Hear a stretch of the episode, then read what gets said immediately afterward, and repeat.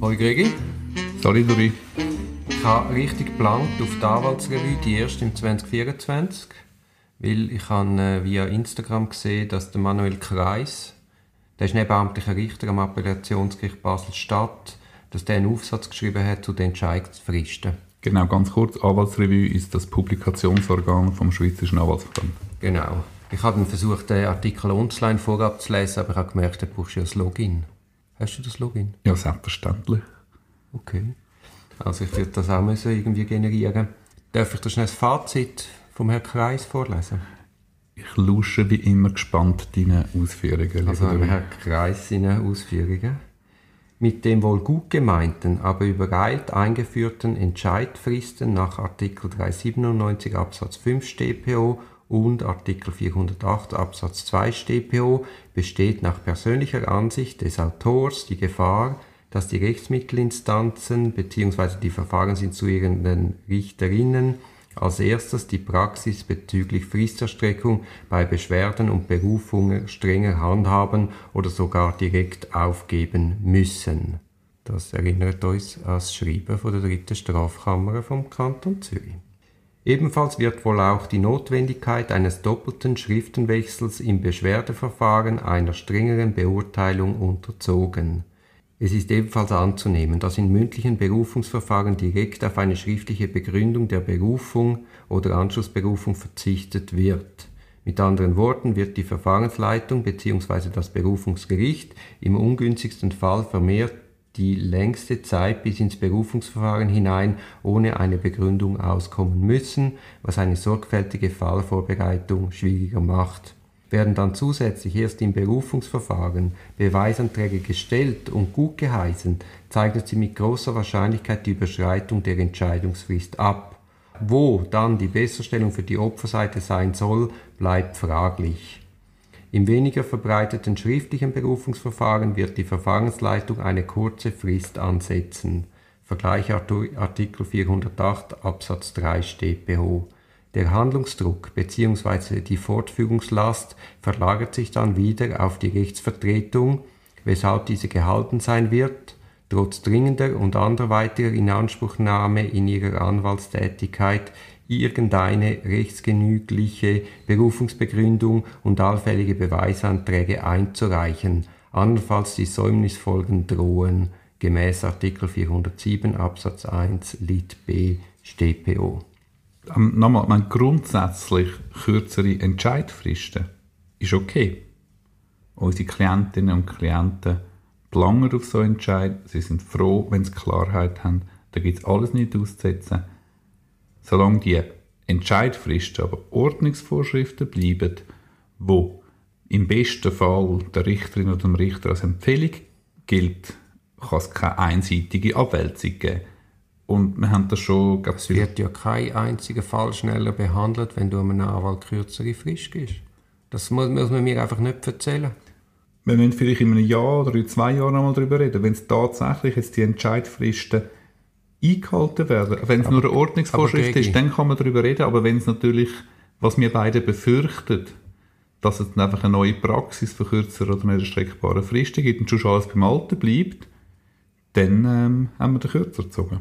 Ja, aber das Problem ist ja einfach die Vielzahl von Fällen, die Fallzunahme. Die Fälle liegen nicht so lang, weil die Richter faul sind. Die Fälle liegen auch nicht so lang, weil die Anwälte äh, regulatorische Verzögerungen spielen. Sondern die Fälle liegen lang, weil wir ein Nadelöhr im Kanton Zürich beispielsweise beim Obergericht haben, wo einfach nicht nachkommen mit dieser Vielzahl von Fällen.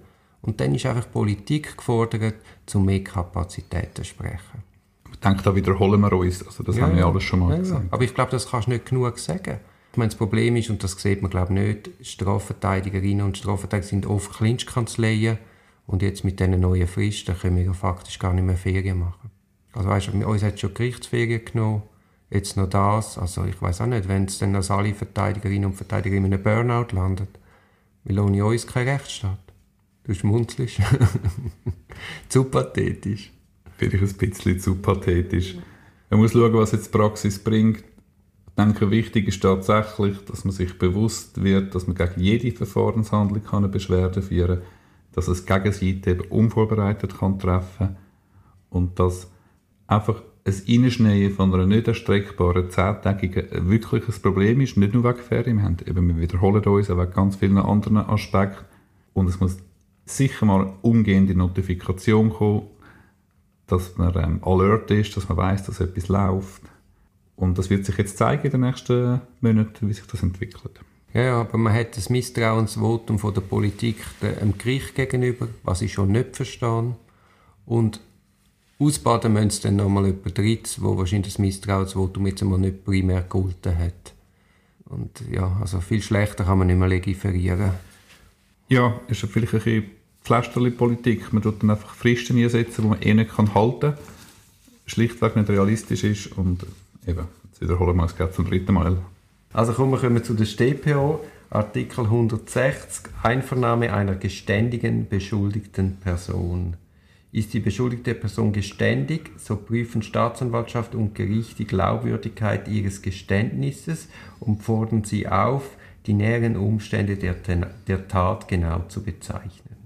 Genau, ist ja noch eigentlich eine spannende Aussage in der StPO, dass, dass der Artikel sozusagen in unsere Strafprozessordnung geschafft hat.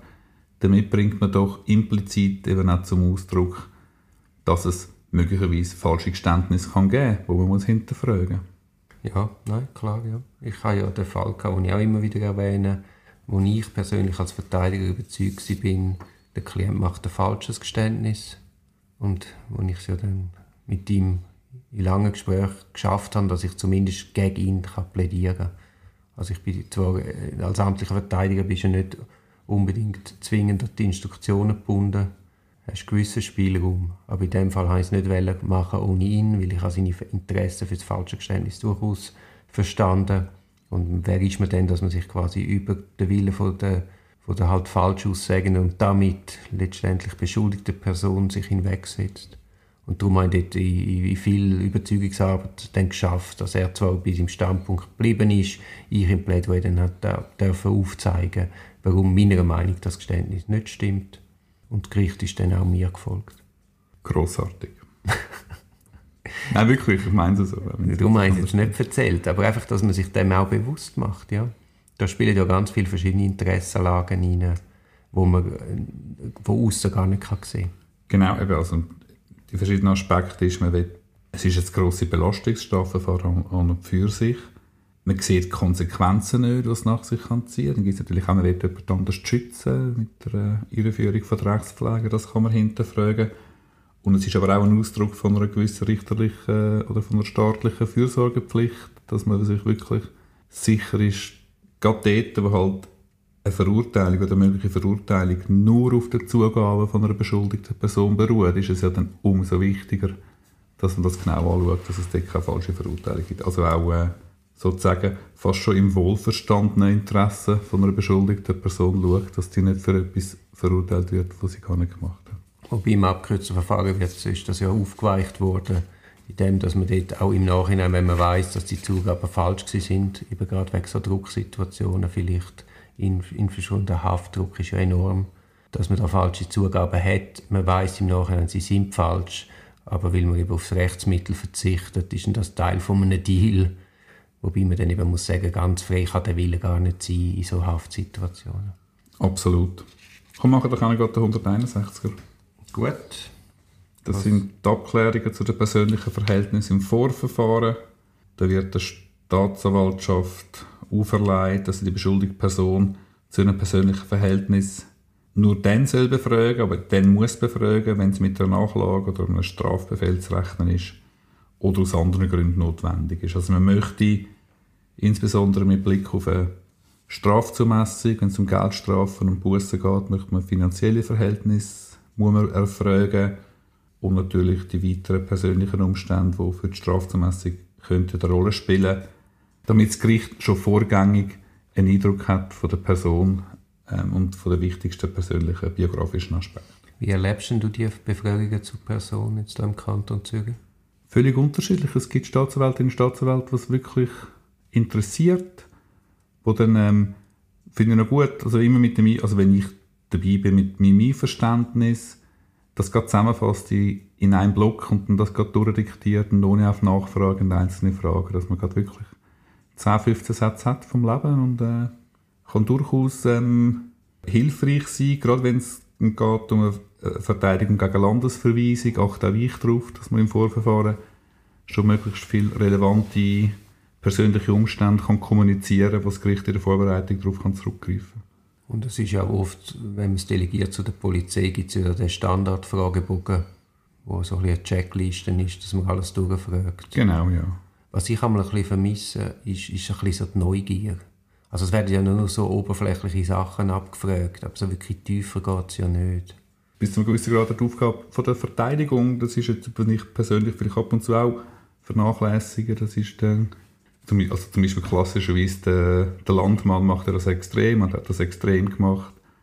Und dann hast du seine Plädoyer zugelassen und muss sagen, okay, das ist schon ein Punkt, wenn man wirklich die Klientin, den Klienten am Gericht nochmal im Detail vorstellt, was ist das für eine Persönlichkeitsstruktur, was sind da für Erlebnisse gewesen, das kann schon zu Verständnis führen. Das ist ein, ähm, ein Aspekt, wo man sich immer wieder muss daran erinnern muss. Ich habe auch schon gemacht, du sicher auch schon, dass man Vorgänge beim Gericht oder wenn man sowieso die Aussage grundsätzlich verweigert, eine kurze Zusammenfassung vom Lebenslauf einreicht, damit man gleich gewisse persönliche Aspekte hat, wo man später darauf Bezug nehmen kann. Hast du das auch schon gemacht? Ja, ja, auf jeden Fall. Gerade dann, wenn man nicht mitwirkt, muss man sich einfach bewusst sein, dass dann Steuerdaten beizogen werden und die dann natürlich nicht immer das genaue Bild mit Blick auf die Berechnung von einer Tagessatzhöhe geben. Also kann sich dort schon eine gewisse Mitwirkung anbieten. Gerade bei unbedingten Geldstrafen kann das wahnsinniges Geld geben, wenn Tagessatz 30 oder 90 Franken ist. Ja, ja. Und Vorstrafenbericht werden zum Beispiel auch beizogen. Gut, das, das sowieso, wenn sowieso Fall, machen, ja. genau. Ja. Da eben, Steuererklärung sind dann halt, was ist das, zwei Jahre, zwei, drei Jahre zurückliegend. Sind ja dann nicht die super aktuellen Daten. Genau, ja. Ja, dann kommen wir nach der Einvernahme von der beschuldigten Person zu der nächsten Rolle, wo man Personalbeweis abnehmen kann. Das wären Zeuginnen und Zeugen. Und dort werden wir dann mit dem Begriff Start Artikel 162 und gehen dann sicher zu der Zeugnisfähigkeit, Zeugnispflicht, Abklärungen über Zeugen. Sehr spannend, sehr praxisrelevant. Bin gespannt auf deine Inputs dazu. Das ist ein Podcast aus der Reihe Auf dem Weg als Anwältin. Ich hoffe, der Podcast hat dir gefallen. Für mehr Podcasts schau doch auf meiner Homepage www.duribonin zusammengeschrieben.ch. Viel Spaß beim Entdecken von weiteren Podcasts.